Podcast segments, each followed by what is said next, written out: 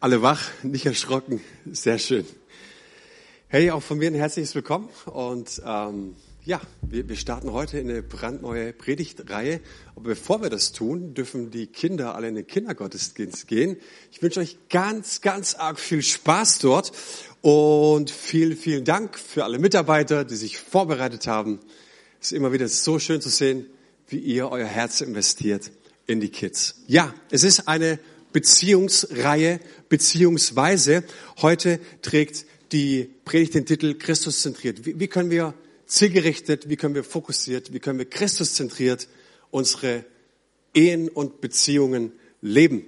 Und uns war es wichtig, dass wir nicht einfach nur Singles ausschließen und vier Sonntage über Beziehungen sprechen, über Ehen sprechen, sondern ich bin da felsenfest davon überzeugt, dass jeder Einzelne wirklich ganz, ganz viel mitnehmen kann. Und ich würde gerne mit einem Text aus dem Hohen Lied sprechen. Und in diesem Hohen Lied siehst du, wie Gott über die Beziehung, über die Leidenschaft, über die Erotik zwischen Mann und Frau denkt. Manchmal, oder wir haben Menschen kennengelernt, die kommen aus, ähm, ich sag mal, geistlichen Breitengraden, aus Denominationen, und da denkst du so ein bisschen, Gott schaut weg. Furchtbar, was die da machen. Das gibt's doch gar nicht. Nee, Gott ist nicht lebensfremd, sondern ich glaube, dass er das, was Mann und Frau teilen, dass er selbst erfunden hat, dass er selbst geschaffen hat, dass er der ist, dass, es, dass er sich wünscht, dass es in unserem Leben reichhaltig ist, dass es floriert, dass Leben fließt, dass Freude da ist. Wie kann es gelingen? Lass uns mal in das hohe Lied, ins dritte Kapitel schauen. Da heißt es, das sagt die Frau, ich will aufstehen die Stadt durchstreifen, durch die Gassen und über die Plätze laufen. Meinen Liebsten muss ich finden. Ich suchte nach ihm, doch vergebens. Bei ihrem Rundgang griff die Wache mich auf. Habt ihr meinen Liebsten gesehen? fragte ich sie. Kaum war ich an ihn vorbei, da fand ich ihn, dem mein Herz gehört. Ich hielt ihn fest und ließ ihn nicht mehr los. Ich führte ihn in das Haus meiner Mutter, in jene Kammer, in der sie mich empfing ihr Mädchen von Jerusalem, ich beschwöre euch bei der Liebe selbst, weckt sie nicht auf und facht die Leidenschaft nicht an, bis die Zeit dafür kommt. Zum Schluss nochmal diese kleine Warnung, weil der Verfasser weiß, wie stark es sein kann, dass was, das, was zwischen Mann und Frau ist. Und vielleicht bist du hier am Bildschirm oder sitzt hier und denkst so, ja, ja, ja, ja, genau. So vor 20, 30 Jahren war es bei uns auch so. Ich weiß es noch, wie es bei uns war. Da, oh, wenn die nicht da war zu Hause, ich bin fast ausgeflippt und ich habe ihn gesucht und angerufen, wo bleibst du denn? Wir hatten eine mega Sehnsucht danach. Aber wie ist es heute, so 10, 20, 30 Jahre später? Ich weiß nicht so, hey, nicht so fromm, tu mal Hand aufs Herz. Ähm, ähm, ist es auch so, dass du sagst, ich muss meinen Liebsten finden. Ne? Oder habt ihr meinen Liebsten gesehen? Reißt du das Fenster auf in der Nachbarschaft? Wo ist mein Liebster? Er ist noch nicht da. Er wollte eigentlich schon vor zehn Minuten zu Hause sein, aber keine Ahnung, wo er ist. Ich flippe fast aus. Beziehungsweise, jetzt habe ich ihn endlich gefunden, ne? dem mein Herz gehört. Also mal ganz ehrlich, manchmal, und nicht nur in der bösen Welt da draußen, Entschuldigung, auch in christlichen Ehen läuft es doch ganz ehrlich eigentlich folgendermaßen ab. Mats ab. Tschüss, schönes Wochenende bei Oma und Opa. Tschüss, Mama. Tschüss. Tschüss. Tschüss, Papa. Tschüss, bis Sonntag. Ah, so, jetzt sind sie weg. Endlich mal wieder ein Samstagabend ohne die Kinder. da kann man mal wieder was zu zweit machen. Ja, da freue ich mich auch schon die ganze Woche drauf. Nadja, ich gehe jetzt los. Treffen wir uns am besten direkt vom Kino.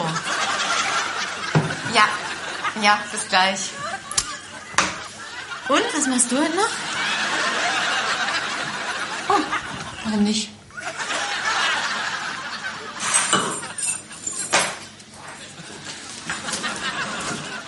Tschüss. Tschüss, schönes Wochenende. Mir hat das Video so gefallen, ähm, dass da die Frau ihr Fett abkriegt, weil normalerweise ist es so, dass der Mann dann verabredet ist zum Fußball, zum Barbecue, keine Ahnung, und, und die Frau dann im Regen stehen lässt. Also scheinbar gibt's das auch. Und wisst ihr, wir wollen einfach ermutigen, nichts pushen, aber es ist uns einfach ein Herzensanliegen, ja, dass wir, wenn du zu unserer Kirche gehörst, dass wir dich inspirieren, dass wir dich ermutigen, dass wir dich fördern, dass wir dich begleiten, dass wir dich anfeuern, dass wir dich stark machen, dass deine Ehe nach 10, 20, 30 Jahren mit Leidenschaft erfüllt ist. So. Und das ist unser Herz, dass, dass du das auch erlebst. Und ich glaube, dass, dass Gott auch Ehen, Beziehungen an sich, auch Beziehungen des untereinander nach dieser Corona-Krise in der Gemeinde stärken möchte, stützen möchte und neu durch seinen Heiligen Geist beleben möchte. Ähm, wir alle, wir sehen oftmals solche Bilder hier. Wir schauen die sozialen Medien, schauen äh, nach zu Instagram, zu Facebook, keine Ahnung, du schaust in WhatsApp-Status und siehst da immer die Mega-Bilder. Ja, schauen wir jetzt gerade so dieses Ding da in der Mitte, erstes Rendezvous oder hier, hier, hier links, ähm, wow, wie das aussieht, rechts durch, durch das Kornfeld zu, zu rennen, vor, voller lauter Glück. Und dann kommt der Hashtag My Bride, ich habe sie endlich gefunden. Ne? Und, und, und dann sehen wir diese Bilder und sagen, genau das will ich. Genau das. Ich habe keine Ahnung, was die haben, aber das sieht so gut aus, das will ich auch. Das will ich. Aber was, was haben denn die Leute? Was ist das? Und ich habe festgestellt, ähm, das da, das existiert nicht. Das ist nicht real. Das gestellt. Die sind wahrscheinlich alle bezahlt, wenn du so willst. Äh, irgendetwas stimmt an diesen Bildern nicht. Und trotzdem sehen wir es und große Sehnsüchte werden uns angesprochen. Und dann schauen wir uns diese Bilder an und sagen, hey, das will ich auch. Aber in den meisten Fällen ist das nicht real. Weißt du, wie anstrengend es ist, mit deiner Frau, also mit meiner Frau, ein optimales Bild zu erwischen. Du machst 100 Bilder. Nein, das, das eine ist nicht gut genug, das andere, oh, da habe ich die Augen zu und oh, da gucke ich so blöd und oh nee, da lache ich so komisch und so weiter. Versteht ihr? Das ist einfach gestellt. Und wenn du so ein Bild hinbekommen willst, weiß ich nicht, wie viele Fotos die geschossen haben. Einfach mal ein bisschen hinterfragen. Ne? Und ich möchte einfach mal so ein bisschen darüber nachdenken, ne? wie, wie sieht denn eigentlich die Beziehung zu meiner Frau aus, also zu meiner Frau aus? So. Ähm, wir haben starke Beziehungsziele, auf jeden Fall. Und trotzdem sieht es manchmal anders aus. Ich zähle mal so ein paar Beziehungsziele auf. Äh, ein Ziel ist, wir wollen uns absolut vertrauen. Es ist uns ganz, ganz wichtig, dass wir äh, ein starkes Vertrauensverhältnis haben. Natürlich wollen wir eine, eine reichhaltige, eine starke Konversation haben, Kommunikation.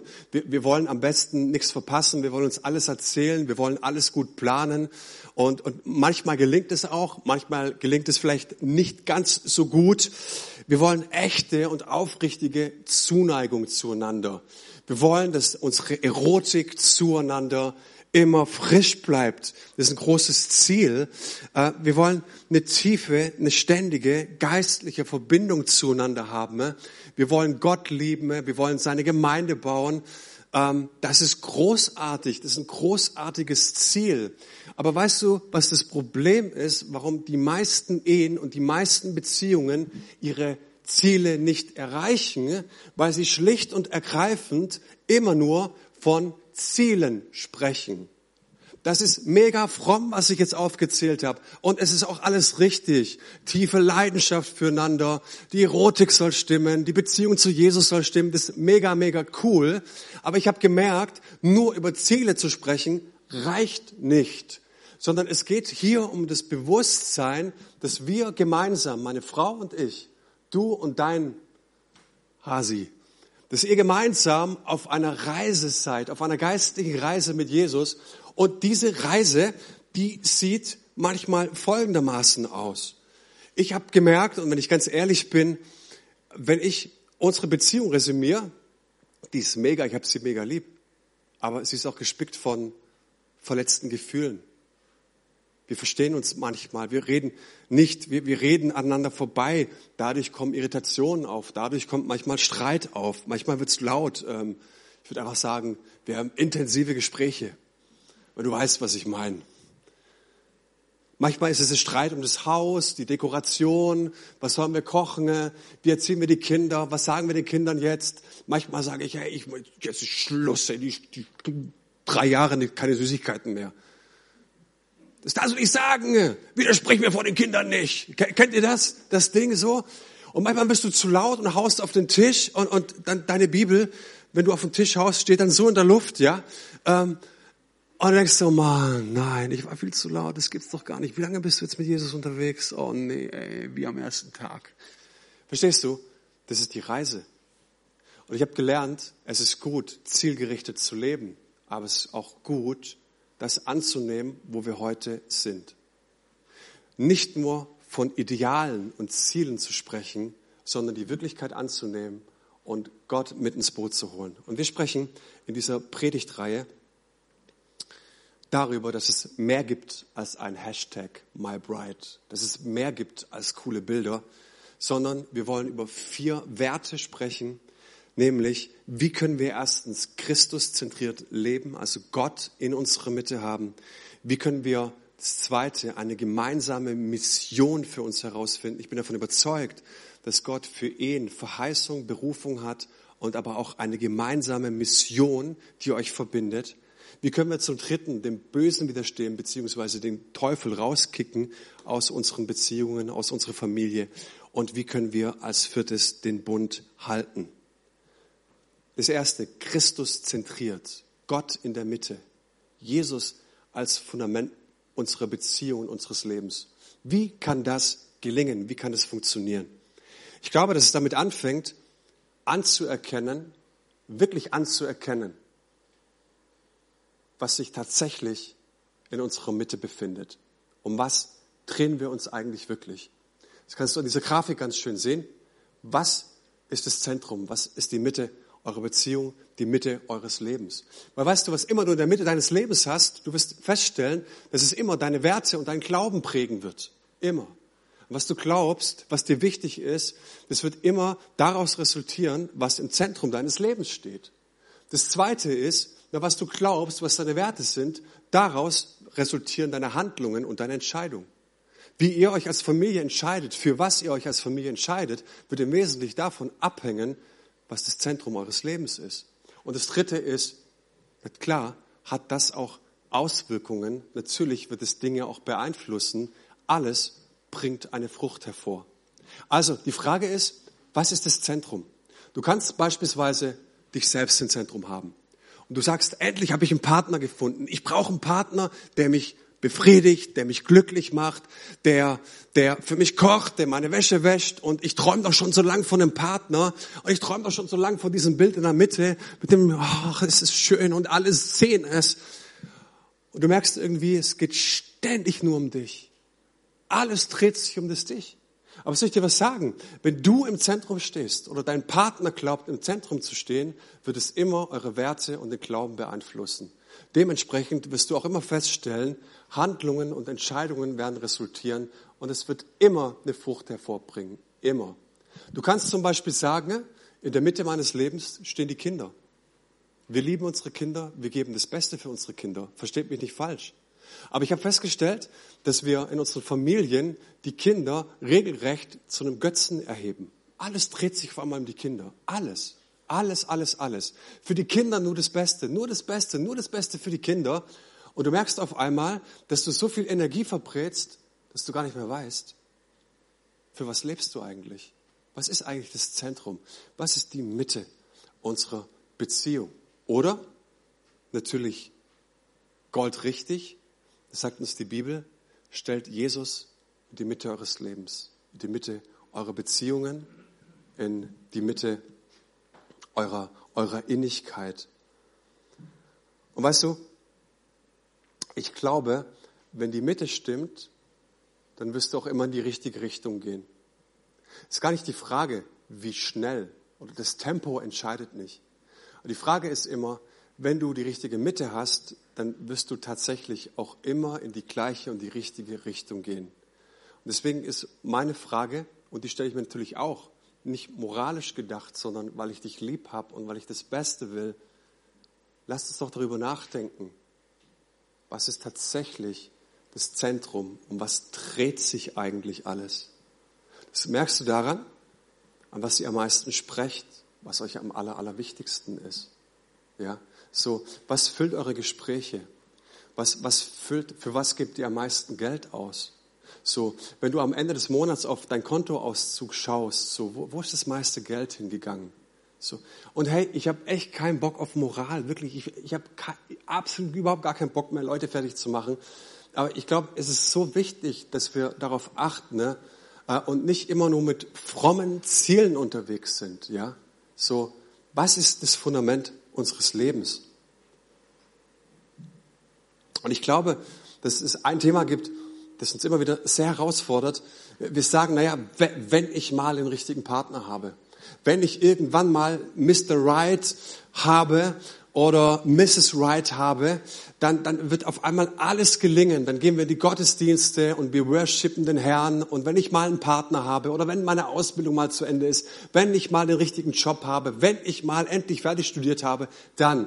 Und so packen wir alles, was, was, wir, was wir uns wünschen, all unser Lebensglück und unsere Lebensfreude in die Zukunft und sagen, es wird schon irgendwann kommen mit dem Richtigen. Aber weißt du, was die Bibel sagt? Wenn du dir das von einem Menschen versprichst, wenn du dir dein ganzes Lebensglück und deine ganze Lebensfreude und deine ganze Erfüllung der, der positiven Zukunft von einem Menschen versprichst, dann ist das Sünde. Wer sich auf Menschen verlässt, und ich verlasse mich auf meine Frau, auf jeden Fall. Aber wenn, wenn die Frau, der, der Ehepartner, das allerletzte ist, auf was du dich beziehst, von was du dich her betrachtest, wenn es deine absolute Versicherung ist, sagt es die, die Bibel, dann sündigst du. Und ich möchte dir einen Beziehungstipp geben. Bitte bau deine Wünsche und deine Versprechen und das, was du dir von der Zukunft erwartest, nicht in der Gegenwart auf Sünde auf. Okay? Sondern lebe es heute. Wenn du einen Traumpartner möchtest, sei heute der Traumpartner. Wenn du später eine Christuszentrierte Beziehung leben möchtest, dann lebe heute Christuszentriert. Dann lebe heute so, dass Gott in deiner Mitte ist. Jesus fordert einen reichen jungen Mann heraus. Der kommt mit ihm ins Gespräch und sagt, hey, wie kriege ich die Ewigkeit? Wie kriege ich den Himmel? Wie, wie komme ich da rein? Und dann kommen sie so ins Gespräch und in Vers 36, Kapitel 22 heißt es dann, Meister, welches ist das wichtigste Gebot im Gesetz? Jesus antwortete, du sollst den Herrn, deinen Gott, lieben von ganzem Herzen, mit ganzer Hingabe und mit deinem ganzen Verstand. Dies ist das größte und wichtigste Gebot. Auch in unseren Beziehungen. Wie geht die Geschichte weiter? Ist doch interessant, dass er sagt, ja, ja, das habe ich alles getan, Jesus. Ich habe von klein auf alle Gesetze gehalten. Ne? Und dann sagt Jesus, ja super, herzlichen Glückwunsch, Mensch, ganz toll. Weißt du was? Ich lade dich ein, verkauf alles, was du hast und folg mir nach. Und es war ihm zu hart. Warum?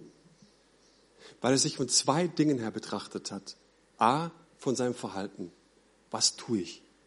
Gesetzlich, anständig, sauberes Leben. Davon hat er sich betrachtet.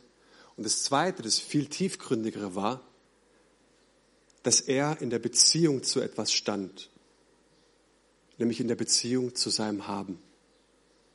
Und die Beziehung war so stark, dass er, und versteht es nicht falsch, Jesus ruft hier nicht zur Frömmigkeit auf, sondern Jesus ruft hier in Beziehung. Komm, ich will, dass die Beziehung zu mir stärker ist als deine Beziehung zum Reichtum. Du merkst an diesem Punkt, sauberer Typ, guter junger Mann, anständiger junger Mann. Aber er konnte die Beziehung zu Jesus äh, nicht on top stellen, sondern er sagt, die Beziehung zum Reichtum ist mir wichtiger. Zu was, auf was bist du bezogen? Paulus, der Apostel Paulus sagt uns im Neuen Testament, im 2. Korinther 11, wer sich aber rühmen will, der rühme sich des Herrn. Er ist so ein ganz frommer Satz. Das sagt Luther uns so. Wer, wer sich rühmen will, der rühme sich das ja. Was heißt denn das? Rühmen. Rühmen bedeutet nichts anderes als, von was her betrachte ich mich? Was schaue ich an? Sind es meine Taten? Ist es mein Job? Ist es mein Konto? Ist es mein Gehaltsauszug? Ist, sind es die Dinge, meine Frau, meine Kinder? Äh, ist es mein Swimmingpool? Von was betrachte ich mich her? Von was gibt mir Identität? Was ermutigt mich? Und Paulus sagt uns hier, weißt du, was das Allerwichtigste ist? Von was du dich her betrachtest, von was du dich her verstehen sollst? Von Christus her. Betrachte ihn. Hab ihm im Fokus und verstehe, wer du bist. Und das gilt für unsere Beziehungen. Und ein Kapitel später sagt er, naja, rühmen, das kannst du. Aber weißt du was? Wenn du dich von irgendwas her betrachtest, wenn es schon um dich geht, dann rühme dich deiner Schwachheit. Und das ist uns ein riesengroßer Tipp und eine Weisheit. Warum? Erkenne, dass wo immer du auch stehst in deiner Beziehung, ob sie gerade floriert, ob sie gerade positiv in Liebe explodiert. Und sagt, es hört gar nicht mehr auf, das wird immer schöner. Dann komm bitte nach vorne und segne mich nachher. Oder du sagst vielleicht, es läuft gar nicht. Irgendwie sind so viele Baustellen. Irgendwie ist die Leidenschaft verloren gegangen ist. Und dann sagt Paulus hier, dann versteck es nicht, drück es nicht weg, ignoriere es nicht, sondern betrachte diese Schwachheit als Möglichkeit, dass Gott in dieser Schwäche mächtig ist. Und ich bin so sehr davon überzeugt, dass Gott Beziehungen neu füllen möchte mit seiner Kraft, mit seiner Macht. Die eine Sache ist nur die, kann ich es zulassen, dass da irgendetwas auch aus dem Ruder gelaufen ist, dass wir Christus aus dem Zentrum verloren haben. Und ich will dir einfach nur sagen, du kannst kein glückliches Leben in der Zukunft aufbauen auf dem Fundament der Sünde heute. Emanuel Levinas, vielleicht kennt ihr ihn. Ähm, ich mag ihn sehr. Jüdisch-französischer ähm, Religionsphilosoph gewesen. Der sagt, wenn du die richtige Mitte hast in deinem Leben, wenn du das richtige Verhältnis hast zu Gott, dann kannst du auch Christus beziehungsweise Gott in deinem Gegenüber erkennen. Aber wenn du, wenn du in deinem Gegenüber immer nur deine, deine, ich will erfüllt sein von was auch immer rausziehen möchtest, dann wirst du Gott darin nicht erkennen. Und das ist das größte Geschenk für unsere Beziehungen, dass, dass meine Frau Jesus in mir sieht und erkennt und andersrum, dass ich in meiner Frau Jesus erkenne. Aber hier geht es um das richtige Verhältnis Dazu müssen wir alle Besitzansprüche an unseren Partner fallen lassen. Wie oft denken wir, das würden wir nicht so aussprechen. Also du, aber du, du nach meiner Pfeife. So wird hier getanzt, ja? Also wenn schon, denn schon. Das ist der Deal. Du gehörst mir, ja? Ich habe jetzt neulich eine Doku gesehen, ganz wichtig, äh, witzig. Ähm, da ging es so, äh, da kam, kam eine Familie in, in Urlaub und so. Ähm, äh, und da ging es dann äh, um das Hotelzimmer und die sind in das Hotelzimmer gegangen, haben das große Ehebett gesehen und die Frau sagt, ach, ich schlafe auf der Seite, ja. Und er so herrisch, nix da, ich schlaf da. Und da keine Widerrede, dachte ich, wie macht er das?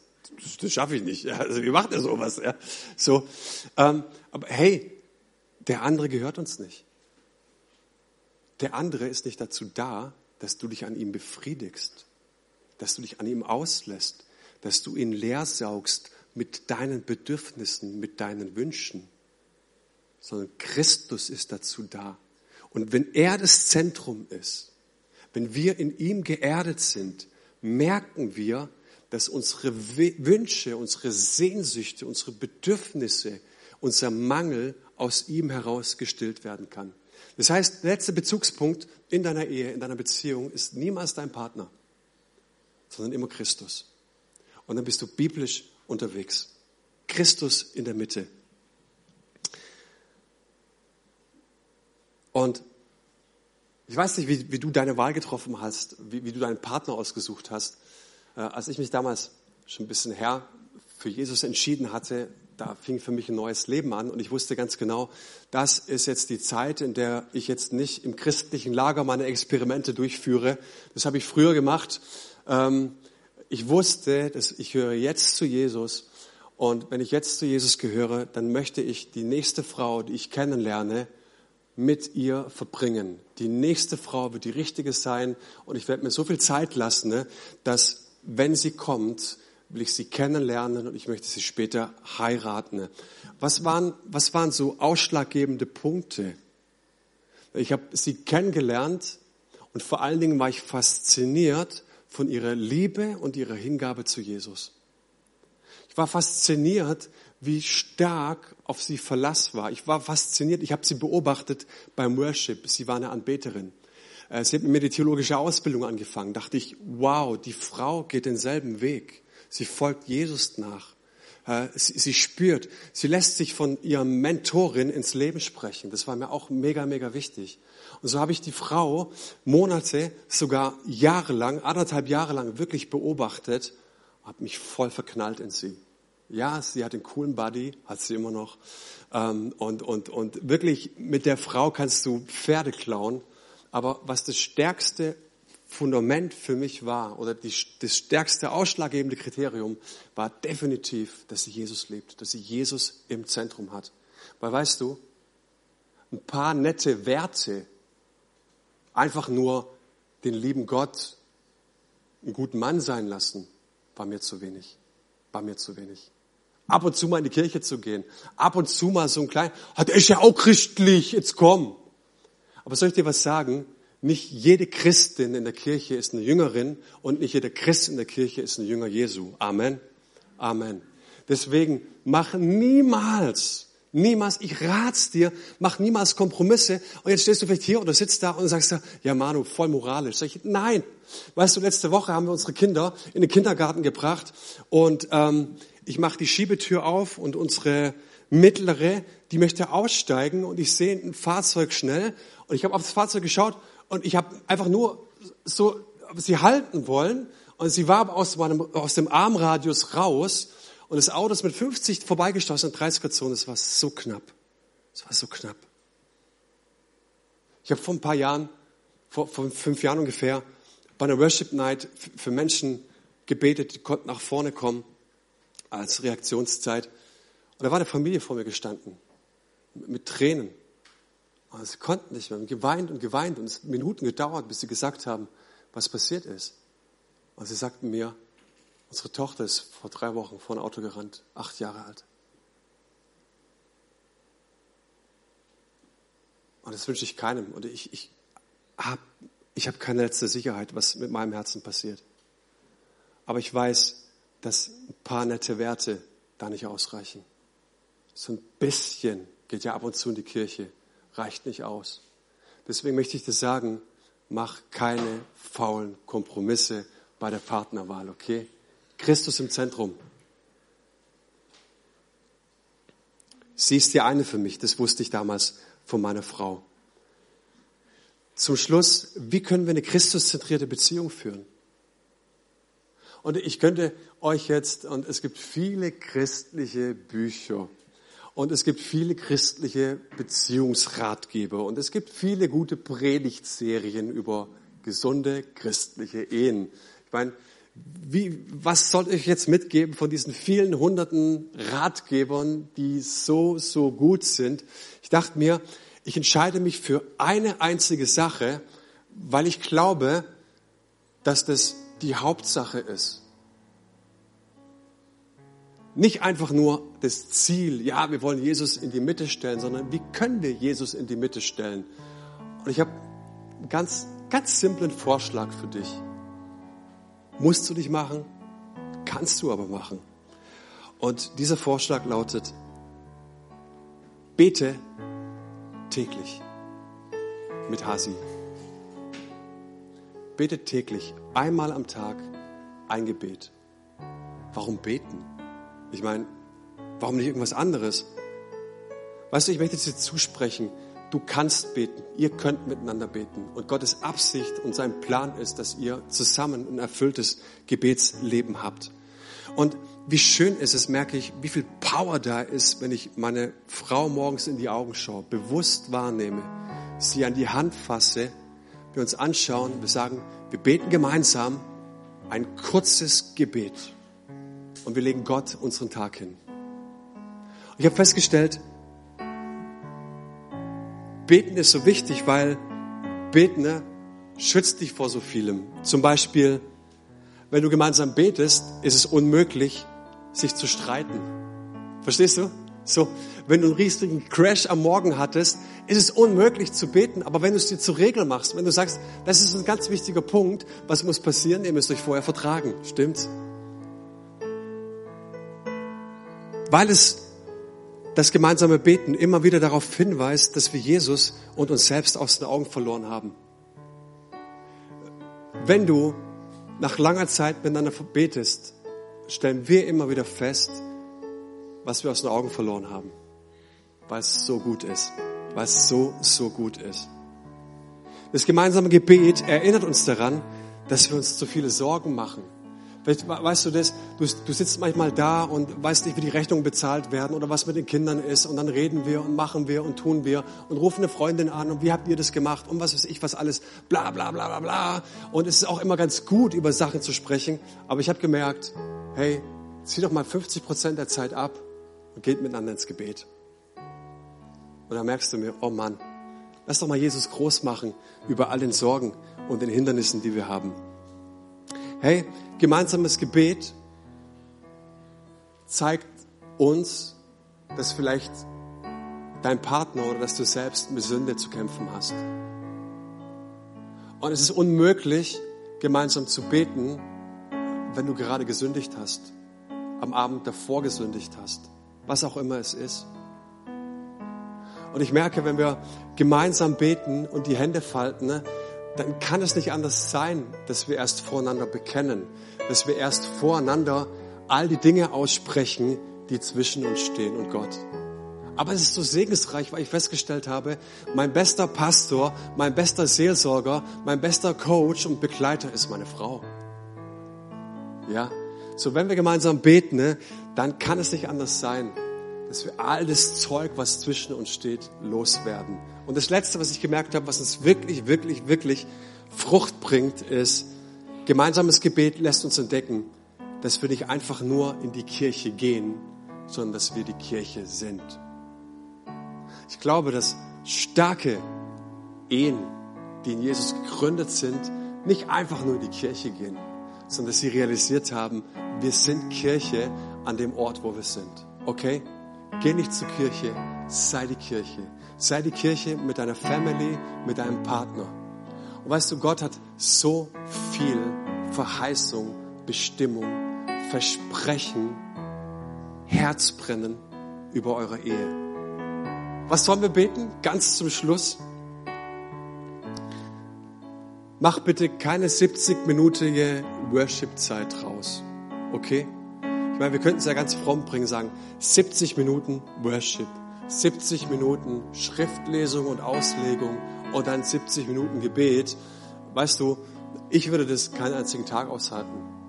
Ich würde auch nicht sieben Minuten machen jeweils. Weißt du, was ich dir vorschlage? 60 Sekunden. Ohne Stoppuhr, logischerweise.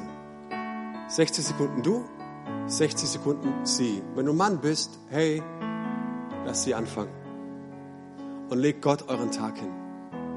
Und du kannst dieses Gebet beten oder ein vollkommen anderes, aber ich möchte dich ein bisschen inspirieren. Beispielsweise könntet ihr beten, ne? lieber Gott, gib uns Weisheit und eine klare Richtung in allem, was wir heute tun. Hilf uns, deine Liebe uns gegenseitig zu zeigen und als dein Licht in der Welt zu scheinen. Halte uns nah bei dir, fern von Versuchungen und immer in deinem Willen. In Jesu Namen. Amen. Amen. Amen. Und die Konsequenz daraus wird sein, ihr lebt Christus zentriert. Ihr haltet eine gemeinsame Mission wach. Ihr könnt dem Bösen widerstehen und ihr könnt den Bund halten, den ihr vor Gott geschlossen habt. Und weißt du, falls du keinen Partner hast, ich habe einen Mann gekannt in Fellbach in der Gemeindegründung, der hat spät geheiratet mit 45. Weißt du, was er jeden Tag gemacht hat? Jeden Tag auf dem Weg zur Arbeit ist er abgebogen. Raus auf dem Feldweg, hat sich wohin gestellt und hat fünf Minuten für die Person gebetet, sie gesegnet, die kommen wird. Im Glauben. Nicht erst dann, wenn sie da ist, dann geht's los. Jetzt. Wenn du darauf vertraust und eine Christuszentrierte Beziehung leben willst, dann vertrau darauf, dass Gott eine Beziehung, einen Partner für dich hat. und fang an, täglich für ihn zu beten, für ihn zu segnen, für ihn da zu sein. Du bist ein Traumpartner, dann sei heute ein Traumpartner.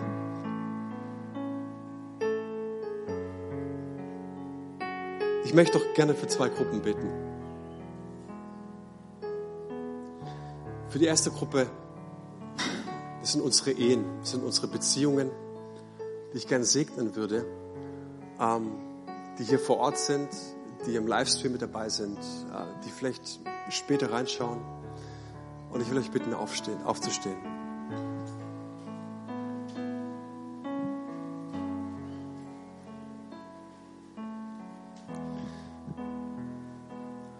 Vater, ich danke dir von ganzem Herzen, dass, dass dein Wort voll ist von deiner Leidenschaft für, für Mann und Frau, für, für Beziehungen. Ich danke dir für deine unendlich große Perspektive und deine Verheißung, die du auf Familie, auf die Beziehung gelegt hast, Herr.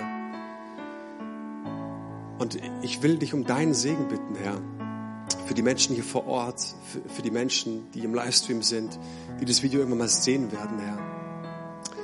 Ich will bitten, dass sie sich hier ausstrecken. Ich will dich bitten, dass du durch deinen Heiligen Geist Neues tust, Herr, dass du auf dürres Land fällst, dass du, Herr Jesus, da wo die Leidenschaft verloren gegangen ist, wo wir die Blicke füreinander verloren haben, Herr, dass da, da wo, wo sich Schmerz angehäuft hat, dass da wo Unvergebenheit ist, dass du Neues anbrichst, dass du durch die Kraft deines Heiligen Geistes prophetisch in unsere Ehen sprichst, Herr. Prophetisch Blockaden angehst, Herr. Dass du in deiner Kraft wirklich Gedankengebäude niederreißt. Weil wir glauben, Herr, dass du redest durch deine Weisheit, Herr. Und ich bete, dass du Neues entfachst. Und wir glauben, dass du nicht der Gott bist, der magisch handelt, aber dass du der Gott bist, der uns an die Hand nimmt in unseren Beziehungen und Ehen und auf grüne Weide stellst, Herr. Dass du neues, frisches Wasser hast für uns. Und wir wollen, Herr Jesus, heute Morgen, heute Vormittag eine Entscheidung fällen. Wir wollen dir sagen, Jesus, alles, was zwischen uns und dir steht, da, wo wir zielverfehlt leben, da, wo wir dich nicht in der Mitte heben, das bekennen wir vor dir. Das möchten wir in Worte formulieren. Das möchten wir bewusst aussprechen und es dir ans Kreuz legen und dich bitten, dass du uns vergibst und dass es deine Kraft ist, dass es das Leben von dir ist, dass es Ströme des lebendigen Wassers ist, sind, die in unsere Beziehung neu fließen, Herr. In Jesu Namen. In Jesu Namen. Und ich möchte zu der zweiten Gruppe sprechen. Vielleicht schaust du diesen Gottesdienst und du kennst Jesus heute noch nicht. Du spürst irgendwie dieses Fundament, dieses Fundament in, in, in der Ehe ist nicht da. Uns fehlt einfach so eine Festigkeit, uns fehlt diese Stärke, uns fehlt diese Gemeinsamkeit, Gott. Dann lade ich dich ein, dass ihr in eurer Beziehung, dass du in dein Leben Jesus Christus einladen kannst. Er kommt gerne, aber er will darum gebeten werden. Und es geht darum, dass wir, dass du eine bewusste Entscheidung triffst. Du kannst in dein Leben einladen mit einem Gebet. Und wenn du so magst, darfst du dieses Gebet, das ich jetzt bete, das wir jetzt gleich hier gemeinsam vor Ort beten werden, kannst du es zu deinem eigenen, zu deinem persönlichen Gebet machen. Ich lade dich ein, das laut mit mir vor Ort mitzubeten. Steht doch gemeinsam auf. Jesus Christus, ich weiß, dass du lebst. Weil du mich liebst, bitte ich dich, dass du mir alle meine Ungerechtigkeiten und Sünden vergibst, die ich während meines Lebens getan habe. Bitte befreie du mich von meiner Schuld. Ich danke dir, Herr Jesus, dass ich dir bedingungslos vertrauen kann und du mich nun persönlich durchs Leben begleiten möchtest. Herr Jesus, hilf mir und hilf uns, in eine enge Beziehung zu dir zu gelangen. Amen, Amen, Amen. Die Bibel sagt uns, dass wenn immer wir bewusst dieses Gebet mitgebetet haben, wenn immer wir das Gebet zu unserem Herzensgebet gemacht haben, dass sich Gott dazu stellt. Und dass du in diesem Moment erlebst, dass der Himmel feiert und Party macht, wenn ein Mensch umkehrt zu Gott. Und wenn du Fragen hast zu diesem Gebet, zu einer Beziehung zu Jesus Christus und wie wir als, als Ehe gemeinsam mit Christus durchstarten können, dann darfst du uns persönlich kontaktieren. Info at gospelhaus-heidenheim.de oder du verfolgst diese Predigtserie weiterhin. Ich lade dich jetzt ein, im letzten Worship-Lied für Jesus Christus, ihm nochmal alle Ehre zu geben, ihn nochmal groß zu machen über unsere Beziehungen und der Ehe. Amen.